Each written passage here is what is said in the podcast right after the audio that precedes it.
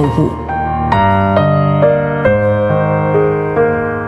德国神学家约格辛克说：“你并未完全掌握真理，但你正一步步走向真理。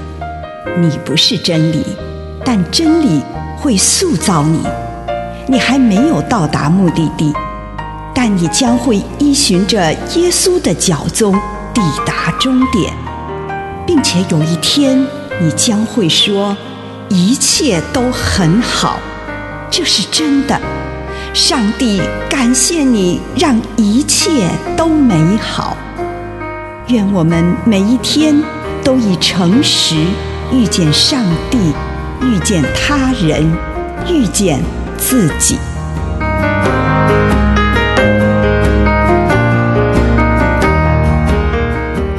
每个人祈求粮食。路加福音十一章三节。赐给我们每天需要的饮食。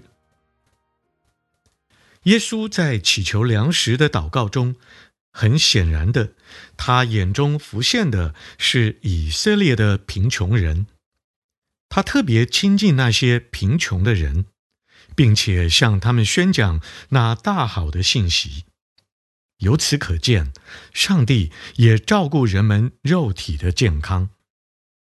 我们与以色列的穷人一起祷告祈求粮食，但我们同时也是跟世界上所有的穷人一起为此祈祷。我们感觉与他们是团结在一起的，并且透过这个祈求，我们感觉到这也是对自己的挑战。我们也要尽我们的一份力量，好让这个世界上所有的人都有食物吃。在剥饼的时候，我们会把饼分享给所有的人。在主祷文中，我们祈求上帝赐给我们日用的饮食。所以，这个祈求也让我们想到其他的人。我们从来不能只为了自己恳求饮食，而是要同时也想到那些在患难中的人。这个祷告让我们察觉到所有缺乏粮食之人的存在，尽上我们的一份责任，让人们都有粮可食。解放神学家伯夫就这样要求：一起做的面包也应该一起分享，一起食用。只有这样，我们才能真正为我们每日的粮食祷告。上帝所倾听的，不是那种只为自己吃喝所祈求的祷告。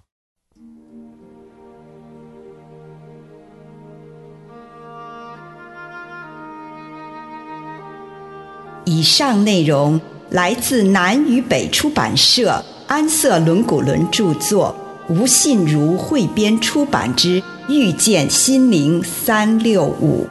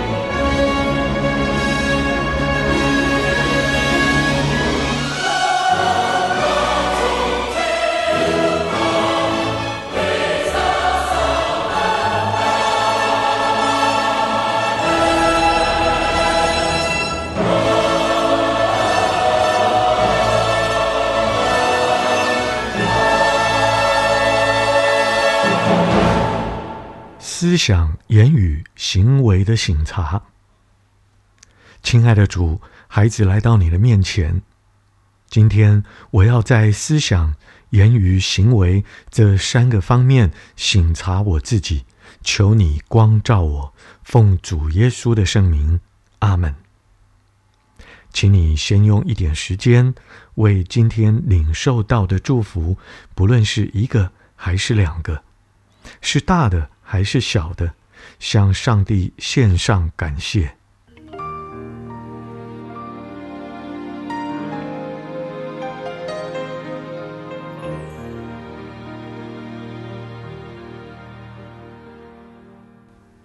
求主让你看到这一天曾经有过什么样的思想，其中哪些是最强烈的？你坚持什么意见？你有哪一些是你今天所秉持的态度、预设的立场？对你自己、自己的处境、周遭的人、环境上，以及某些事件，有什么察觉？你的结论又是什么？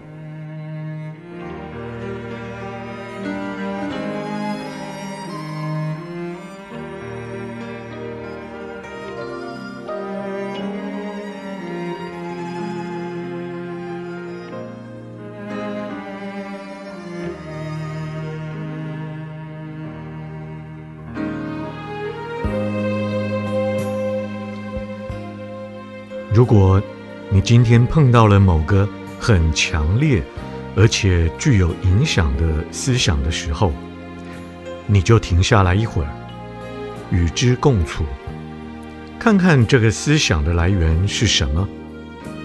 它来自心灵自由之地，还是来自不自由之地？这个思想引领你走向心灵的自由，还是？让你的心灵更不自由呢？它引领你往信、往爱的路，还是背道而驰呢？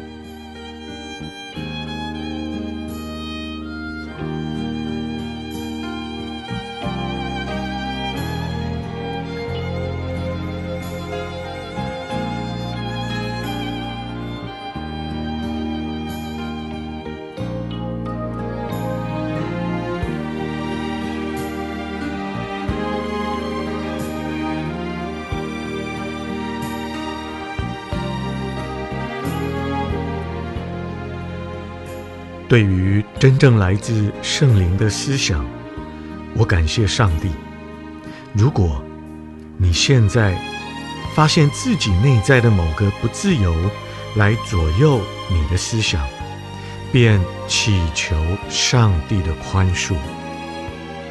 对于真正来自圣灵的思想，你感谢上帝。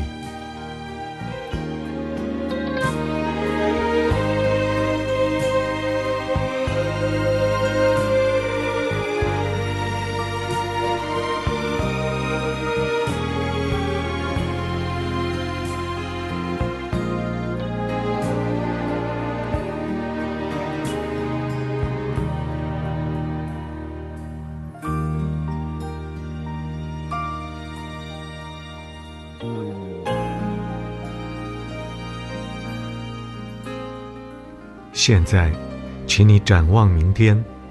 你渴望自己明天有什么思想与态度？不论是针对自己、身旁的人，或是身处的环境，你渴望明天会对自己可能遇到的某个人说什么话？你渴望明天做什么？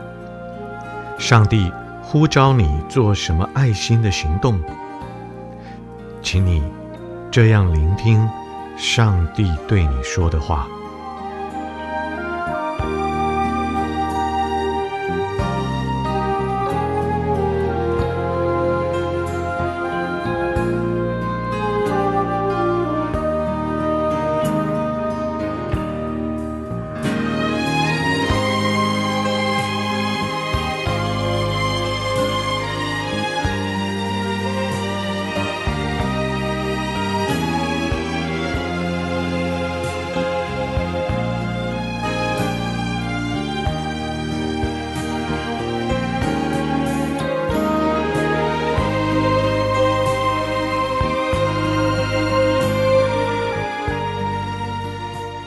亲爱的主耶稣，求你帮助我，每天可以活在心灵的自由当中。